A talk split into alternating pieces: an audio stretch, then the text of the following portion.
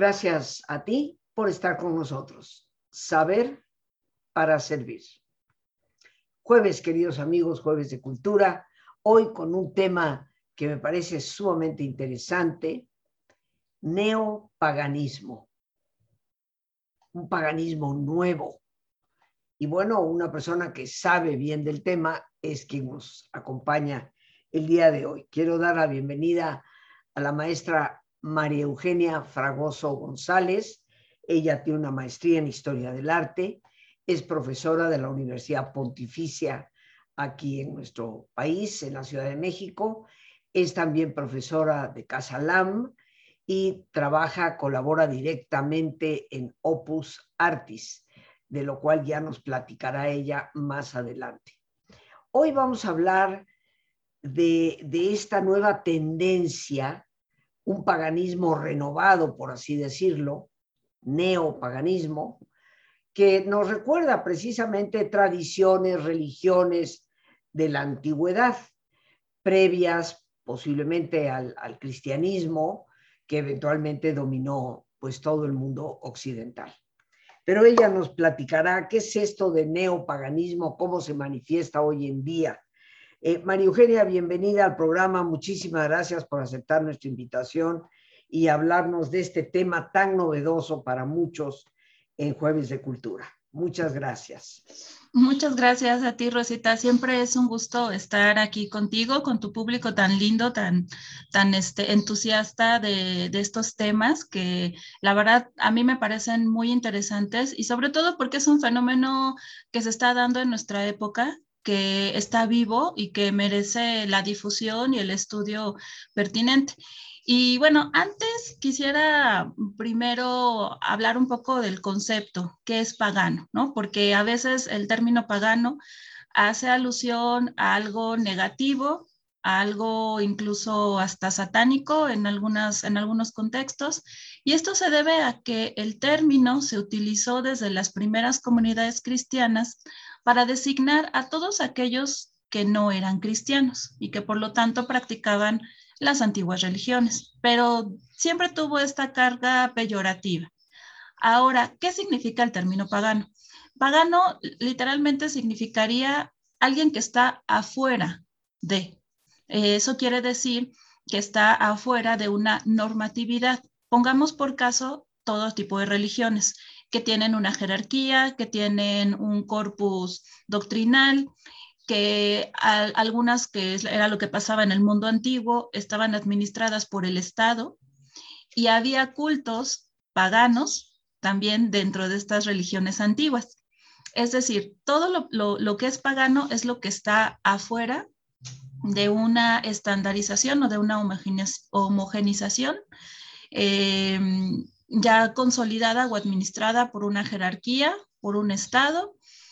Y justo este tipo de, espiritualidades que están surgiendo hoy en día, muy impulsadas en un principio por el New Age y su gran abuelito, el ocultismo del siglo XIX, pues es lo que, que, tenemos como resultado las diferentes acentos religiosos que lo que buscan es recuperar precisamente las religiones antiguas.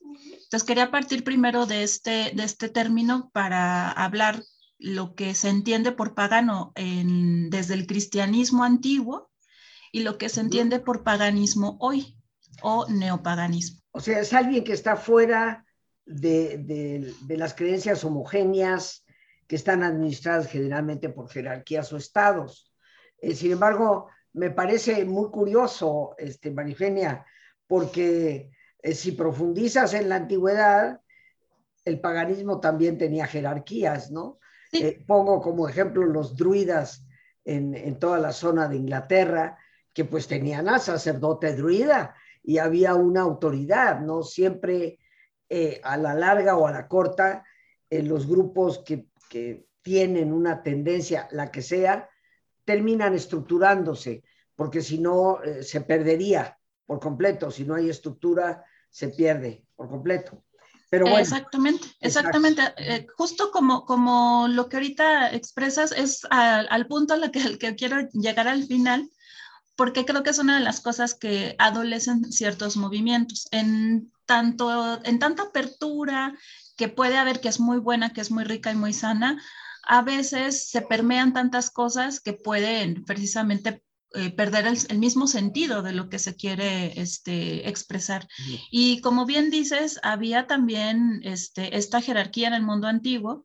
Y, por ejemplo, en el caso de la antigua Grecia, tenemos las religiones de Estado, que son las que administra este, el, el gobernante de cada polis, pero también había otro tipo de religiones, otro tipo de espiritualidad, al que se llamó culto mistérico, que eso entra dentro del paganismo de las religiones antiguas. Entonces, son como, como dos momentos de entender eh, qué es ser pagano en el mundo antiguo, que como la raíz de la, de la palabra lo indica, el que está fuera y concretamente el que está fuera de la ciudad, o sea, es la religión que practica el, el campesino, sus cultos muy particulares, personales, eh, que vienen de tradiciones de, de, sus propias familias y que no hay un jerarca o una estructura que los normatice, ¿no? Esa sería estrictamente el, término. Pero cuando el cristianismo se hace una religión oficial, primero del Estado romano, y es la que va a perdurar durante estos dos mil años de la historia occidental que llevamos ahorita, ¿no? Por eso dividimos nuestro tiempo en antes y después de, de, del nacimiento de Cristo, o si lo prefieren algunos, de nuestra era en común, que al final pues es lo mismo, el cristianismo, eh, pues el pagano se vio como todas aquellas religiones antiguas previas al cristianismo y que por lo tanto se identificaron como religiones falsas desde la perspectiva evidentemente del cristiano. Ahora, ¿cómo surge esta tendencia de, de volver a las antiguas creencias? Podemos partir primero de mm, todas las consecuencias que se, que se dieron y de los intereses también que se dieron desde la academia por todos los resultados que se estaban dando con el movimiento de la ilustración, posteriormente el positivismo en el siglo XIX, que condicionó desde, desde la parte occidental, desde la Europa occidental, condicionó al ser humano a pensar y ver las cosas siempre desde el enfoque de la razón, que está muy bien, ¿no? Que nos dio mucho progreso, que nos dio mucha industria y tal, pero quedaron atrás todos otros, otros tipos de conocimientos que eran muy válidos, que eran muy necesarios también para el crecimiento espiritual humano, que es el, el conocimiento desde la intuición. Y esta intuición sobre todo se desarrollaba mucho en las religiones antiguas. El comprender los misterios de la naturaleza desde una parte intuitiva, mágica, mística. Ahora también hay que, hay que, hay que ver un término. La magia no es, y eso es algo que, que se ha entendido este, desde el siglo XIX, no es eh, el transformar una cosa o el aparecer cosas, ¿no? Como, como solemos a lo mejor hoy entender un acto mágico es lo que de repente apareció de la nada. Magia es una palabra persa que tiene un significado muy profundo, muy importante, que es transformar eh, el poder, el poder de transformar las cosas. Un mago entonces era el que tenía esas habilidades de poder comprender los elementos y transformarlos. Desde la ilustración desde los movimientos ilustrados, a eso le llamamos ciencia, ¿no? El, trabajar con los, con los metales, el trabajar con los elementos este, químicos y transformarlos en el laboratorio.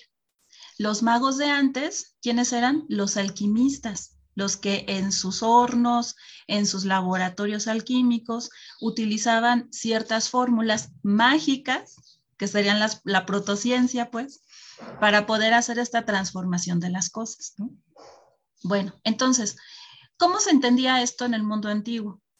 Pues precisamente algunos dirigentes de algunos cultos mistéricos, como pasaba este, en la Grecia antigua, comprendían bien cuál era el ritmo de la tierra, en qué momento se cosechaba, en qué momento se sembraba, y eso ante la visión de los demás, pues era un poder muy grande, ¿no? El poder comprender eso, que hoy lo llamamos ciencia, ese, ese tipo de, de, situaciones.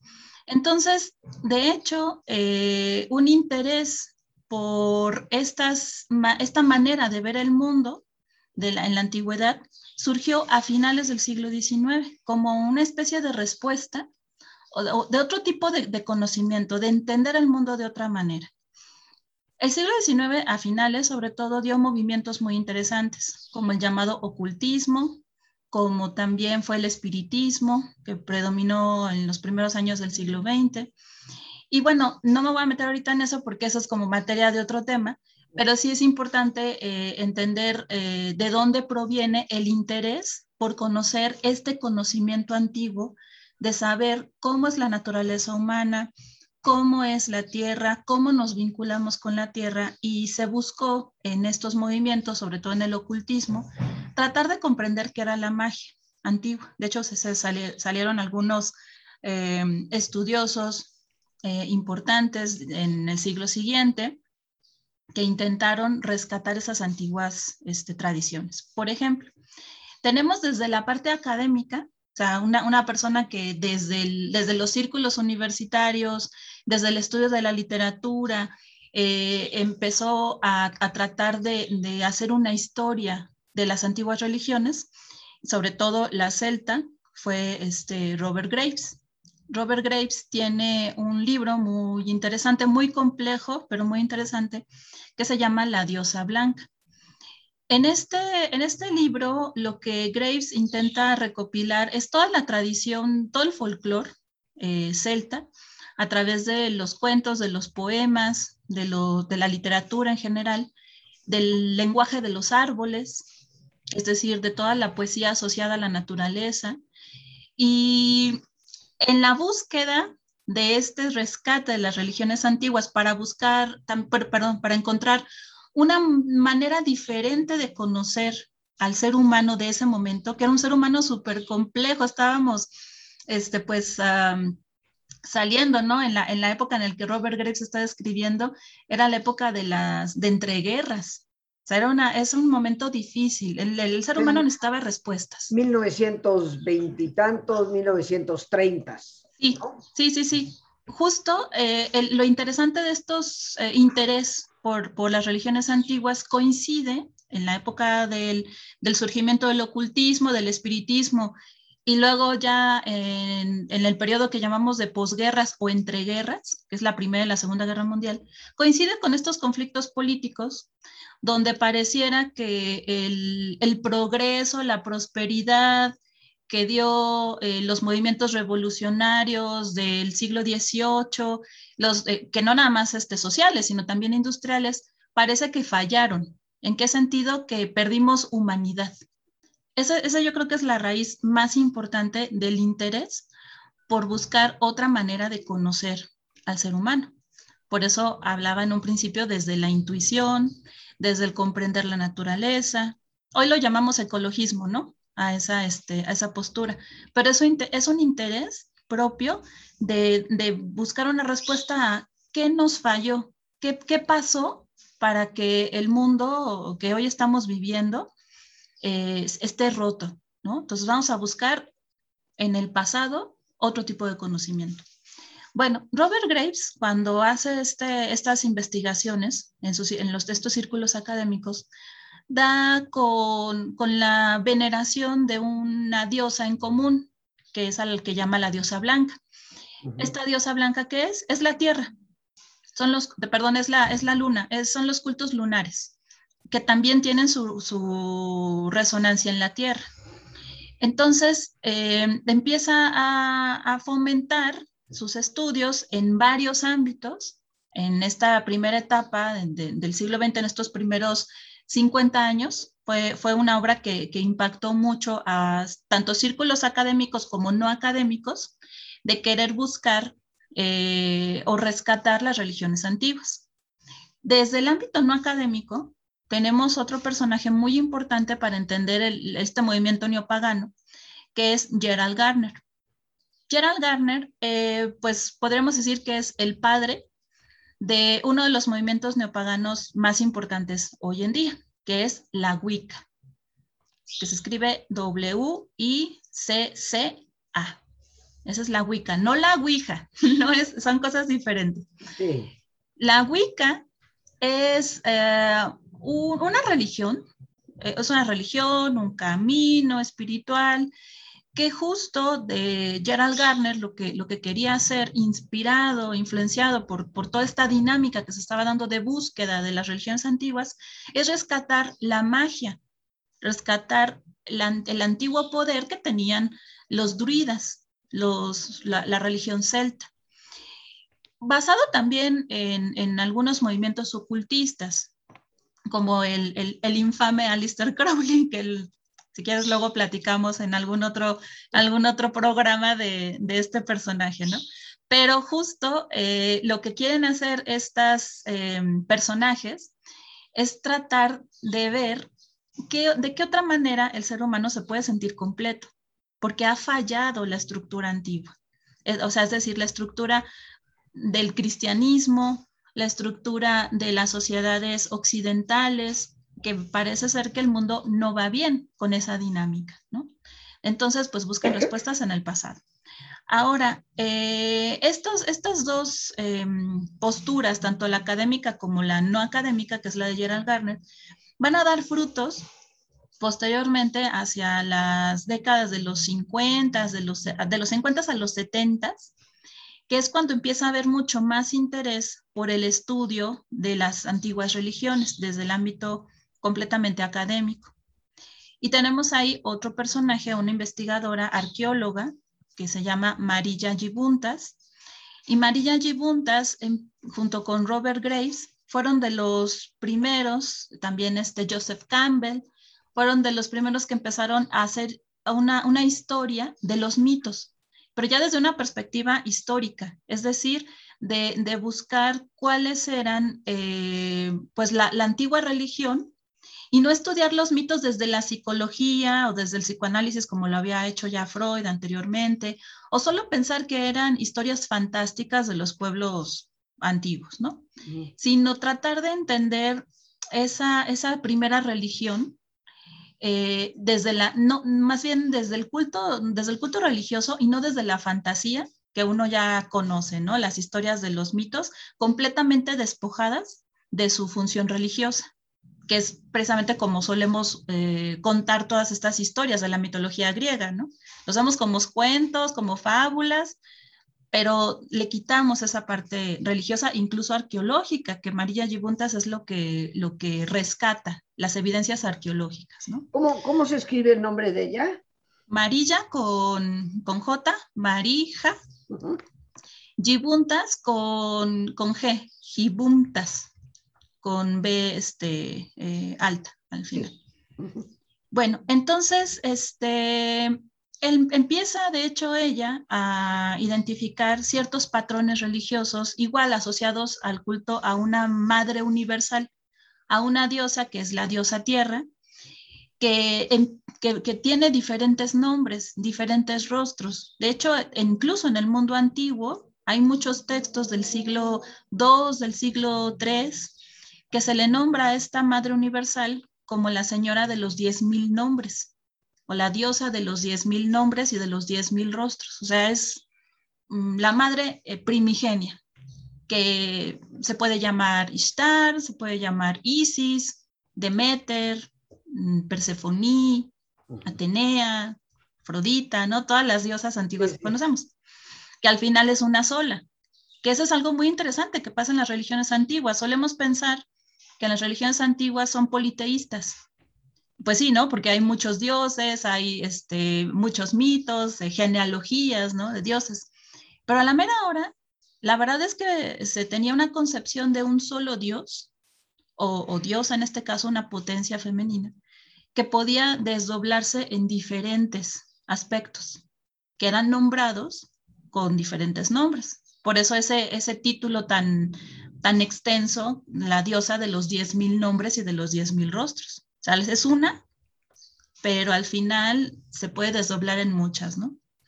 Bueno, continuando un poquito así con, con la historia de estos movimientos, eso, ese interés académico que se da en estas áreas también va a tener un resultado en la vida cotidiana y en la cultura pop, impulsado mucho con el New Age. El New Age, de igual manera, es una postura en la cual se busca una renovación espiritual, que viene completamente de esta dinámica que, comentabas al principio, de, buscar respuestas después de la tragedia que, se dio eh, de la Segunda Guerra Mundial, del conflictos, de los conflictos de la este, Guerra Fría. O sea, ese es el contexto del New Age también, ¿no? De tratar de buscar una renovación espiritual en la llamada era de Acuario, esta famosa era de Acuario que se cree que el mundo va a renovarse espiritualmente en, en algún punto, en algún momento, ¿no? Pero que está próximo a llegar. Entonces, eh, bajo esta influencia, también hubieron muchos eh, grupos, muchos intereses de buscar a la, antigua religión propia de cada región, de propio país. Entonces, por ejemplo, en el caso de, la Grecia este, moderna, pues hay un grupo de, personas que están, le, le, están rindiendo culto a los dioses antiguos del mundo griego, o sea, que realmente le están rindiendo culto a Zeus, a Poseidón, a Atenea, y no es una cosa este, de, una recreación histórica, que también se dan, ¿no? Muchas estas recreaciones históricas. No, hay, un, hay movimientos este, en el que sí buscan rescatar a los antiguos dioses. En el norte de, de Europa, en la región nórdica, de igual manera, ahí a los que se veneran pues son a Thor, a Odín, a Freya, a todo este panteón de, este, de los dioses nórdicos. En España también tenemos un movimiento que ese, eh, surgió como a partir de los años 90, eh, que se llama eh, la Wicca celtíbera, es decir, tratar de rescatar las tradiciones celtas de la región ibérica. De hecho, esta es muy interesante y, les recomiendo mucho que la, que la investiguen, la Wicca, Wicca celtíbera, porque es de, las, de los pocos movimientos neopaganos actuales que ya cuenta con un registro, es decir, que, es reconocida en la península ibérica, en España y Portugal, como una religión, no como un movimiento ahí mm, espiritual, esotérico, no, sino que realmente está normatizada, es decir, ya, ya cuenta con una estructura de una religión. Entonces, eh, justo una de, las cosas que estamos viviendo ahorita, en la dinámica mundial que vivimos ahorita, que también de, muchos conflictos, de mucha violencia, del replanteamiento, por ejemplo, de la posición de la mujer en, la sociedad, que, a mí me parece de verdad muy preocupante que eso ya, se, ya tiene como más de 100 años y que todavía tenemos la necesidad de seguirnos preguntando el lugar de la mujer, porque es evidente que muchos problemas no se han resuelto y eso es lo que preocupa, ¿no? Bueno, entonces en ese contexto también tenemos lo que yo llamo, porque no tiene un nombre realmente, lo que yo llamo la espiritualidad de la diosa. ¿Qué es esto? Es otro de los ejemplos de los, de los eh, movimientos neopaganos contemporáneos, de círculos espirituales de mujeres que de igual manera buscan identificarse, o nos, me incluyo también, y buscamos identificarnos, pues con una potencia femenina. No es que ahora digamos, ay, ya no quiero que Dios sea hombre, no, no, no es así de simple, ¿no? Sino Dios, Dios no es hombre ni mujer. No, no, porque es un concepto abstracto, ¿no? Es un concepto abstracto. Sin embargo, en las religiones antiguas sí había esta visión de las potencias femenina y masculina. Y eso es algo que los monoteísmos, judaísmo, cristianismo, islam, pues han decantado, ¿no? Como que se ha perdido. Aunque hay una concepción de, un Dios abstracto, eh, una, una, unidad y que obviamente no tiene, no tiene género y no tiene sexo, sí es muy claro que hay una visión patriarcal, con el buen sentido de la palabra de lo que significa patriarcado, ¿no? De, una sociedad varonil. O sea, eso, eso es evidente. Entonces, precisamente, eh, ¿qué pasa con, con esta dinámica actual? Pues que las mujeres también necesitan un espacio de representación religiosa que eh, durante toda la antigüedad se tuvo. Vamos a tener que hacer una pausa para hacer nuestro ejercicio, ¿ok? Nos hemos extendido muchísimo y, muchas personas que nos escuchan, siempre el ejercicio es importante. Obviamente lo vamos a, vamos a continuar el tema después del ejercicio, pero eh, pues yo también he escogido algunas frasecillas por ahí de, de esto que se llama el neopaganismo eh, y creo que sí es un tema sumamente apasionante. Entonces, perdóname, María Eugenia, pero vamos a hacer este, esta breve pausa para hacer nuestro ejercicio de relajación. Eh, y bueno, nos quedamos picados, ¿verdad? Porque después de esto vamos a seguir. Así que, como siempre, pues les pido que se pongan cómodos. Y si les es posible hacer el alto completo, el alto total, qué mejor que cerrar sus ojos. Y en una posición cómoda, con los ojos cerrados, pues respira profundamente, toma conciencia del entrar y el salir del aire en tu cuerpo. E imagina cómo al inhalar, así como llevas oxígeno a tus células, inhalas también serenidad para tu mente.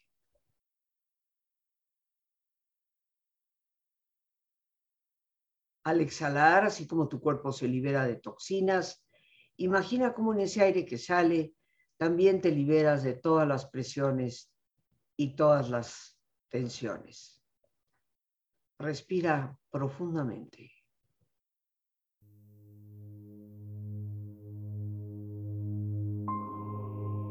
Y relaja tu cuero cabelludo. Todos los músculos que cubren tu cabeza.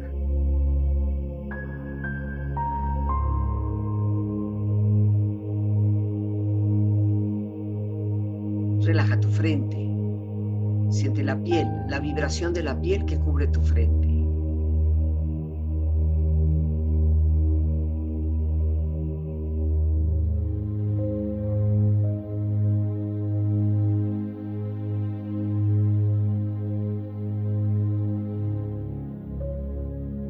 Relaja tus párpados, los tejidos que rodean tus ojos.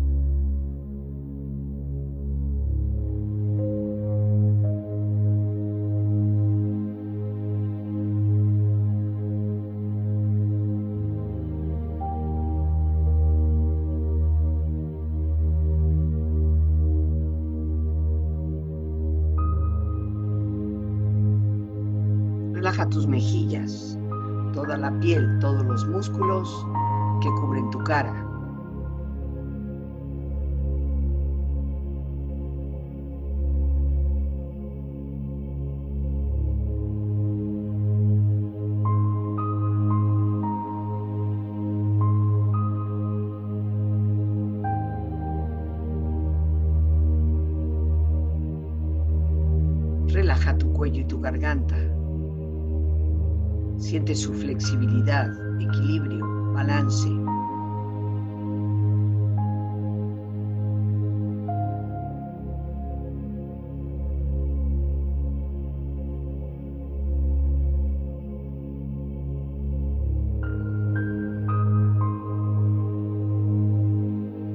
Relaja tus hombros, brazos y manos, así como espalda. Siente una agradable sensación que relaja todos los músculos en estas partes de tu cuerpo.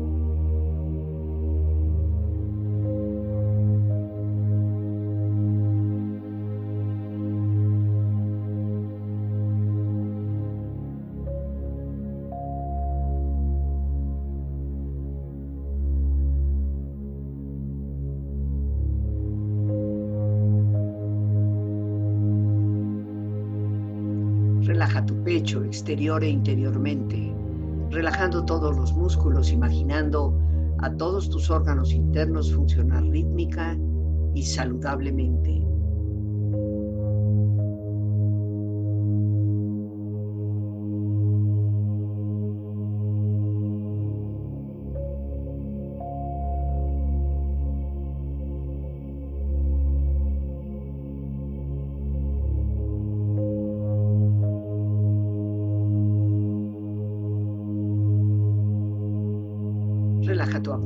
Exterior e interiormente, relajando todos los músculos, imaginando a todos tus órganos internos funcionar rítmica y saludablemente.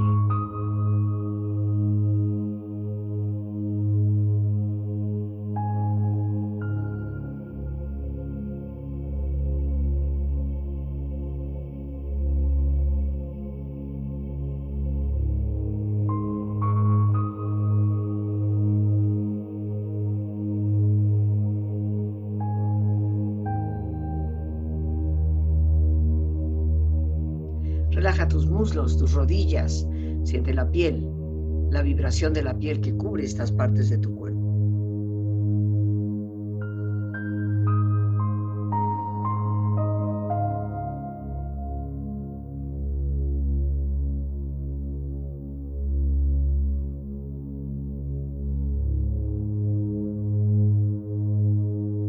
Relaja tus pantorrillas y tus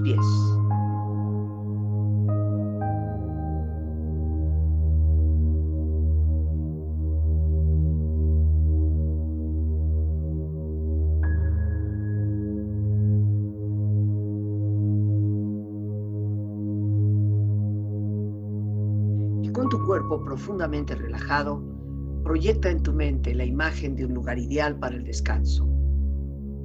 Imagina los colores, los sonidos, los aromas. Es una escena de belleza y paz. Siente estar ahí.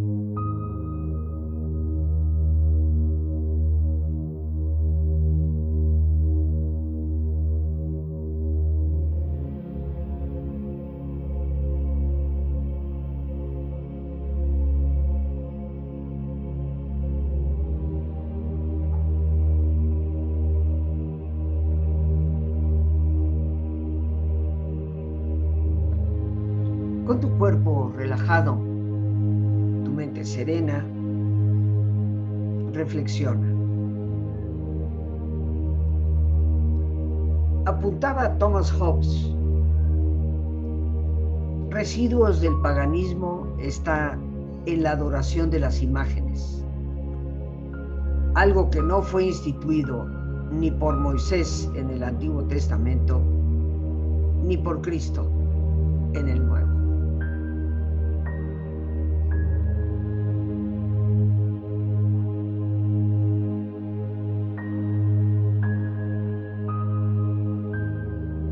En las religiones es preciso ser sinceros, verdaderos paganos, verdaderos judíos, verdaderos cristianos.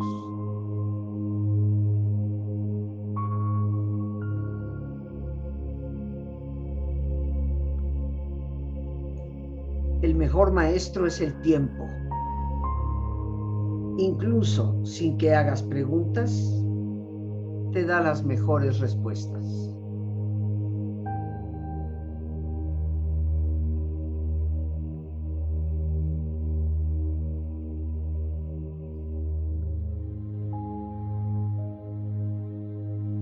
Respira profundamente.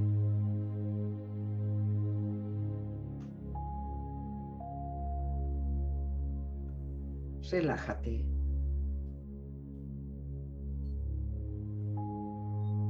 Y con esta experiencia empieza lentamente a estirarte, brazos, manos, piernas y pies, moviendo tu cuello, bostezando si lo deseas, haciendo que tu cuerpo retome su nivel de actividad habitual hasta muy lentamente abrir tus ojos. Ojos abiertos, bien despierto, muy a gusto, bien descansado, en perfecto estado de salud, sintiéndote mejor que antes. Regresamos con la maestra María Eugenia Fragoso González, hablando hoy de neopaganismo, estas nuevas formas de esas tradiciones antiguas de los pueblos originarios de muchas partes del mundo. Pero antes de continuar, María Eugenia, danos tus datos, las personas que quieran contactar contigo, eh, con tu trabajo, eh, cómo, cómo poder localizarte. Claro que sí, Rosita. Eh, bueno, yo les, proporciono mi este, correo.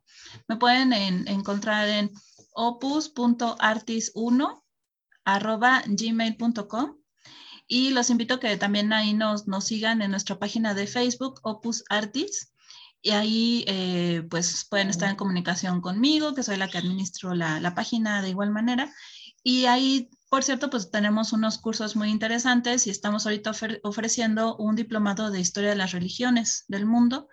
Eh, vamos a mm, iniciar esta primera parte con religiones orientales, que ya terminó nuestro, nuestro módulo, pero vamos a iniciar con un segundo módulo de las religiones antiguas. Y también al final de ese diplomado tenemos unas religiones este, de la espiritualidad moderna donde hablamos de estos temas que ahorita este, estamos platicando en, tu espacio. Lore, mil gracias por poner ahí los datos de María Eugenia, este alcance de su imagen para que las personas, los amigos que tan amablemente nos ven y escuchan, pues eh, puedan contactar con ella, saber de las actividades siempre eh, interesantes. Y bien, eh, María Eugenia, regresando ya al, tema por lo que nos has descrito, me permito hacer hasta este punto una síntesis. ciertamente que el concepto de paganismo yo creo que es previo al cristianismo, yo creo que el mismo judaísmo hablaba de ellos como en términos de los gentiles, ¿no? Aquellos que no practicaban la religión judía y que ya de alguna forma adoraban, veneraban imágenes. Creo que el judaísmo, la religión del libro, como se le suele conocer, ¿no? Eh, es una poderosa influencia eh, y, una muy pura influencia de, de una religión pensada y de una religión que me parece que nos lleva a, conocer la capacidad racional del ser humano de manera extraordinaria. Ahora, eh, de repente, más allá, me, mencionaba los cultos mistéricos, eh, y me acuerdo el, dios Midras, creo que se llamaba, Mitras, Mitras, el culto mistérico que los mismos romanos practicaron. Eh, la cultura de Roma fue una ensalada de religiones, ¿no? Este, ah, hubo un, un, emperador allá por el siglo III, el Agábulos, eh, que, que, adoraba a el Agabal, que era un dios sirio, ¿no?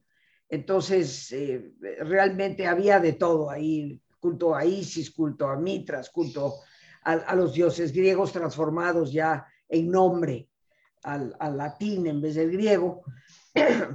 Pero vamos a decir que la historia corre, llegamos al siglo XIX, que es un siglo de, gran desilusión, ¿no?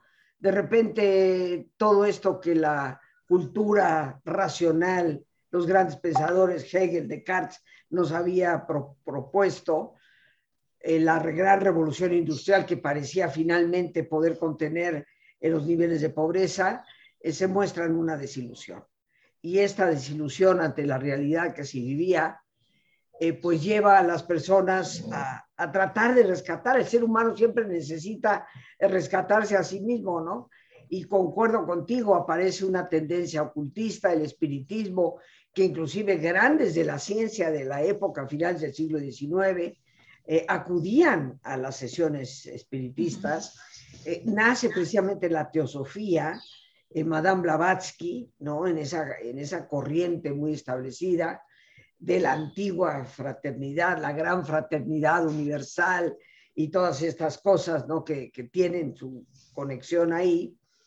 Bueno, nos vamos a encontrar, y con la masonería, por supuesto que es todavía más antigua, con esta desilusión en donde tengo que reconocer que mi propia religión, la religión católica del siglo XIX, fue terrible como religión, porque tuvimos eh, papas que ciertamente no supieron reconocer los signos de los tiempos, se negaron a reconocer los cambios que estaban frente a ellos y desilusionaron a muchísimas personas, ¿no? entre ellos Pío IX, que a mí me parece en lo personal uno de los menos buenos papas, por, no, por decirlo menos, ¿no? que ha tenido la Iglesia Católica.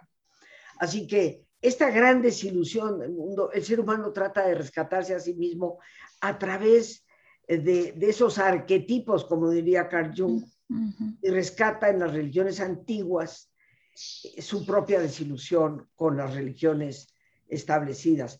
Pero lo que me parece muy curioso, María Eugenia, es que habiéndonos desilusionado de religiones establecidas, retomamos del paganismo antiguo y los vamos convirtiendo otra vez en religión establecida y jerárquica. Eso es lo que me parece increíble, ¿no? Cuéntanos.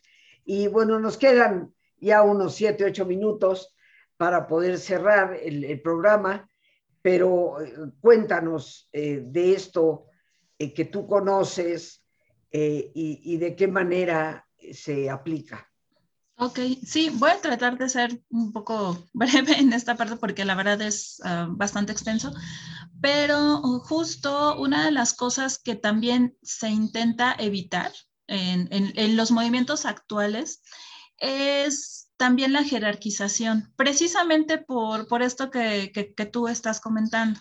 Eh, viene todo esto de una desilusión y creo que hoy en día, en nuestra época, seguimos desilusionados de muchas maneras y se ha acentuado más con las crisis, el COVID y todo lo que va aconteciendo, ¿no? Todo de estas consecuencias. Y una de las cosas que por eso no se le llama como tal religión a estos círculos espirituales, de, ya sea provenientes del New Age o de algunas eh, derivantes neopaganas, incluso la misma Wicca, no es una religión que en lo general esté normatizada. En algunos lugares sí, como es el caso de España. Aquí en México se intentó hacer, pero al final no se, no se pusieron de acuerdo las, las mismos coven, que es así como se les llama a, los este, círculos eh, wicanos. Eh, y bueno, también por el, no tenían interés de hacerse una, una jerarquía, un líder espiritual. ¿Por qué? Porque una de las cosas como funcionan este tipo de, de religiones o de, o de movimientos espirituales es que no es vertical, no hay una verticalidad, en, es, decir, no tenemos un sumo sacerdote, una suma sacerdotisa, ¿no? Y, abajo todos los demás, sino que se pretende que todo sea desde lo lineal, ¿no? Todos somos iguales.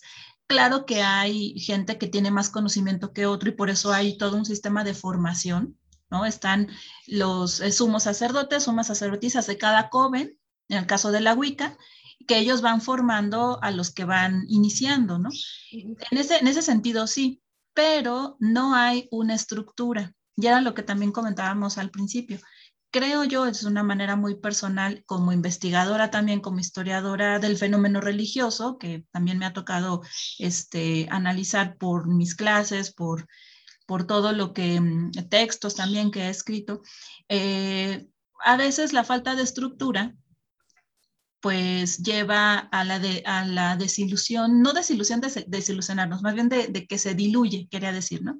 Se va a disolver eh, entre, entre, que se empieza a permear, ¿no? Porque no hay algo que lo contenga, pero tampoco es el interés de estos movimientos, tampoco es el interés de tener una jerarquía, este, un grupo y tal. Sin embargo, hay líderes, en el caso, por ejemplo, de la espiritualidad de la diosa, sí hay líderes visibles como por ejemplo el movimiento de Cathy Jones, que es este, pues una, una persona que creo yo le ha dado un poco más de estructura a, esta espiritualidad.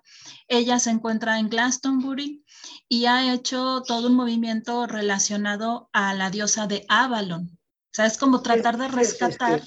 Eso es, Inglaterra. Sí, sí, sí. Es Inglaterra es donde el mito dice que está enterrado el rey Arturo. Exactamente, exactamente. Y, rescatan toda la tradición arturiana, vamos a decir, ¿no? De, aquella época de Merlín y el gran mago y todo esto. Efectivamente. Solo que aquí eh, la, la dama del lago, que también es un personaje muy importante del ciclo artúrico, es la protagonista. ¿Y la dama del lago quién es? Pues es la diosa este, que dirige toda esta este, espiritualidad, ¿no? O sea, ahí, ahí se trata de, de, darle mucho mayor relevancia a ese componente femenino que, que, a lo mejor el masculino que tuvo relevancia en algún tiempo, en algún otro tiempo, ¿no? Entonces ahí sí podemos decir que hay eh, líderes este, visibles, ¿no? Hay otro también muy interesante de una este, líder eh, espiritual que se llama Miranda Gray, que lo ha eh, centralizado este movimiento con la propia naturaleza femenina muy personal. Ella tiene un movimiento que se llama la bendición del útero, que bueno, trata de, hacer una mm, concientización de la propia naturaleza femenina que está en, las mujeres, que está también en los, en los varones, y ella lo trabaja desde la sanación emocional del cuerpo.